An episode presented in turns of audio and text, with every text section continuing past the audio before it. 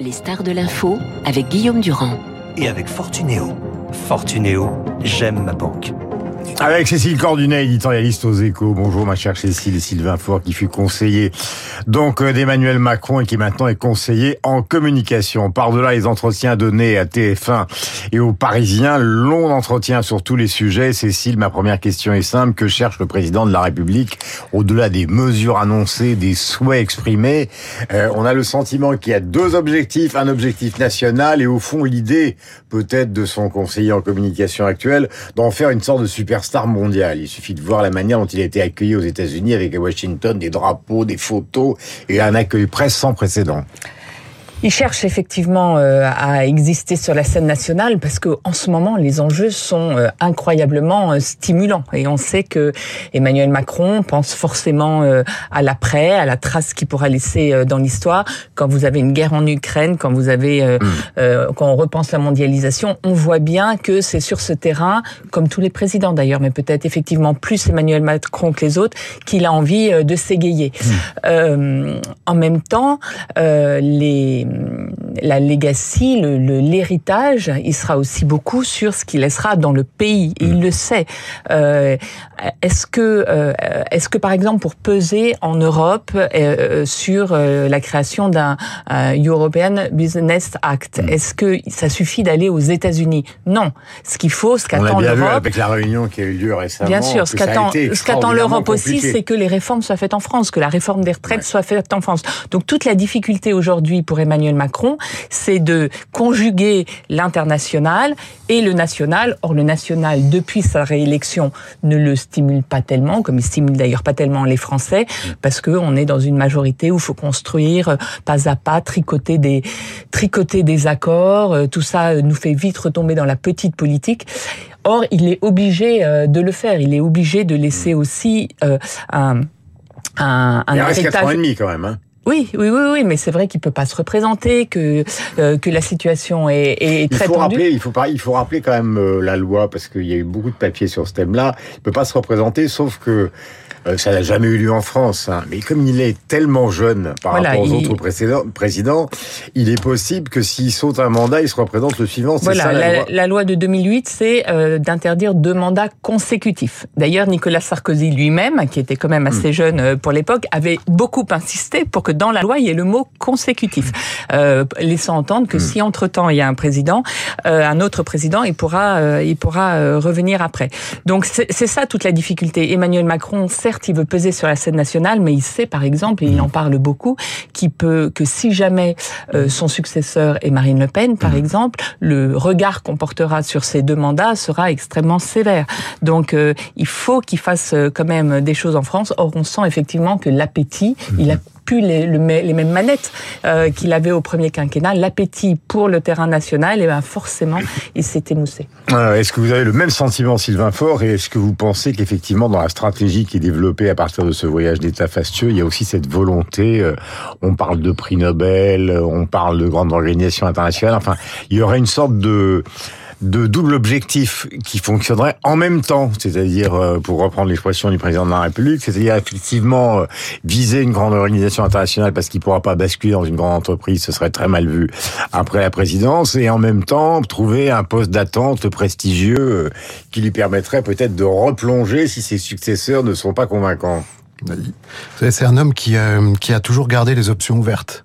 Mm. et, euh, et, qui a toujours voulu se sentir libre et donc qui n'a jamais fermé aucune porte. En effet, il y a plusieurs portes euh, possibles. Ensuite, je pense que euh, évidemment, la, demain se construit aujourd'hui et je crois que la difficulté aujourd'hui, c'est que on voit bien et c'est ce qui légitime en fait ce, voyage aux États-Unis et toutes les démarches qu'il entreprend sur le plan international. On voit bien qu'on est en train de payer assez cher en France, au sens quasiment pécuniaire, les, problèmes du monde au sens large. Donc s'occuper des problèmes du monde inflation, énergie, inflation, énergie, euh, coût des denrées, etc., etc. C'est quand même, c'est quand même, c'est quand même quelque chose qui aujourd'hui nous concerne tous mmh. euh, dans notre quotidien. Et c'est vrai que le slogan habituel des politiques qui s'excusent quasiment d'avoir euh, beaucoup d'engagement à l'international parce que en disant bah c'est pour le national que je le fais.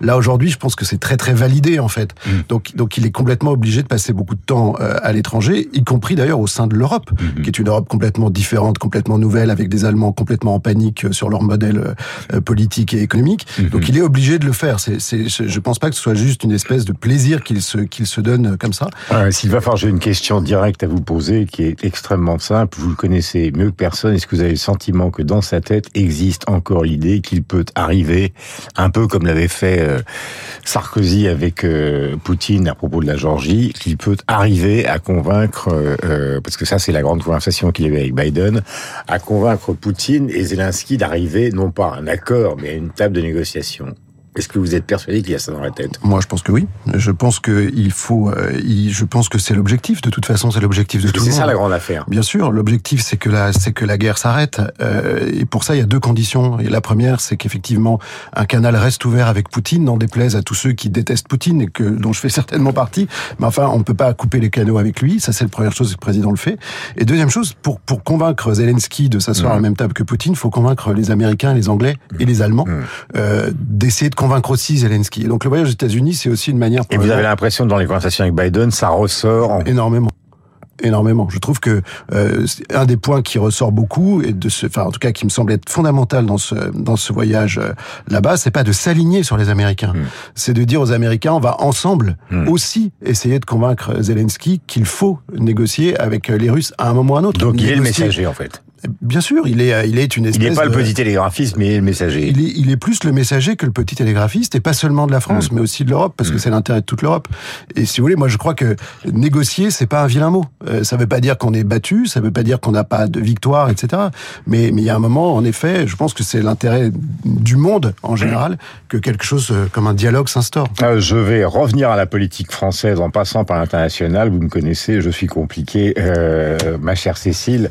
Je lis euh, à la fois euh, dans la croix, dans l'opinion, etc., la situation en Chine. La Chine, c'est quand même l'îlot, enfin l'îlot, le continent de la prospérité pour une grande partie des entreprises internationales. Le scénario catastrophe euh, qui est donné, ce serait, je parle évidemment du Covid, risque d'avoir 2 millions de morts si nous arrêtons le zéro Covid. Vous savez que c'est une situation qui est extrêmement compliquée. Les chercheurs britanniques ont évalué entre 1, 3 et 2 millions et demi de morts en cas d'abandon du zéro Covid, car en plus euh, la situation des hôpitaux est absolument phénoménalement dramatique. Il existerait 4,37 lits médicalisés pour 100 000 habitants. Donc si ça s'effondre dans les heures qui viennent en Chine, c'est le monde entier, enfin des entreprises, donc des emplois euh, qui vont exploser en même temps justement que la poursuite de la guerre en Ukraine. Oui, mais de toute façon, des, des, des, chamboulements du monde en ce moment, on en voit euh, hmm. tous les jours. Effectivement, puisqu'ils ont fait le zéro Covid, personne n'est immunisé en Chine. Donc, euh, si on l'abandonne du jour au lendemain, il va y avoir une explosion. Et la crainte maintenant des pouvoirs publics français, c'est que, euh, bah, du coup, ça fasse revenir d'une certaine façon le. Bah, François euh, est direct. Hein. Le, le, virus en France muté. Quand il dit qu'il l'envisage, enfin, je ne sais pas, c'est une interprétation personnelle, mais la façon dont il envisage avec beaucoup de fermeté, ça veut dire qu'on est à on est à deux trois jours qu'il le décide définitivement, non? Oui, oui, oui c'est vrai. Et, mais en tout cas, euh, la Chine, comme l'Iran d'ailleurs, on voit que Emmanuel Macron les regarde de près parce qu'il se passe aussi euh, quelque chose en termes de, de, de, de demande de liberté. Il y a un mm. message positif à tirer euh, aussi de, de ces mouvements-là, et c'est pour ça que, que, que, le président veut être complètement branché sur mm. ces sujets. Euh, quelle est la différence euh, entre la manière dont vous avez géré le président, c'est-à-dire je parle pas à, en titre personnel, Sylvain Faure, mais la façon dont ça a évolué cette situation du président de la République par rapport aux médias, euh, période fort, période Frédéric Michel Par rapport aux médias en général, vous voulez dire Qu'est-ce qui doit évoluer non, moi je pense que je pense que euh, par rapport aux médias, il y a eu une période, vous vous en souvenez, euh, au début du, du premier quinquennat, euh, où la, la, la, tendance était plutôt à la distance, voire à la fermeture. Je pense que là, on est on est revenu à une espèce d'équilibre où le président apparaît, mais que, que plus souvent, ou en tout cas, mais souvent à sa main c'est-à-dire dans des formats qu'il a quasiment suscité lui-même. Et moi, ce qui me frappe beaucoup, c'est la désintermédiation, c'est-à-dire qu'il fait, il fait beaucoup de, euh, de réseaux sociaux, il fait beaucoup de face caméra. La, dernière fois qu'il a fait une intervention, c'était en YouTube, c'était complètement autopiloté. Euh, et donc, euh, la médiatisation, elle passe aussi beaucoup maintenant par des formats sans journalistes. Mhm. Ça, c'est très frappant aussi. Donc, euh, peut-être pour se sortir d'un face-à-face qui a parfois été un peu irritant des deux côtés d'ailleurs.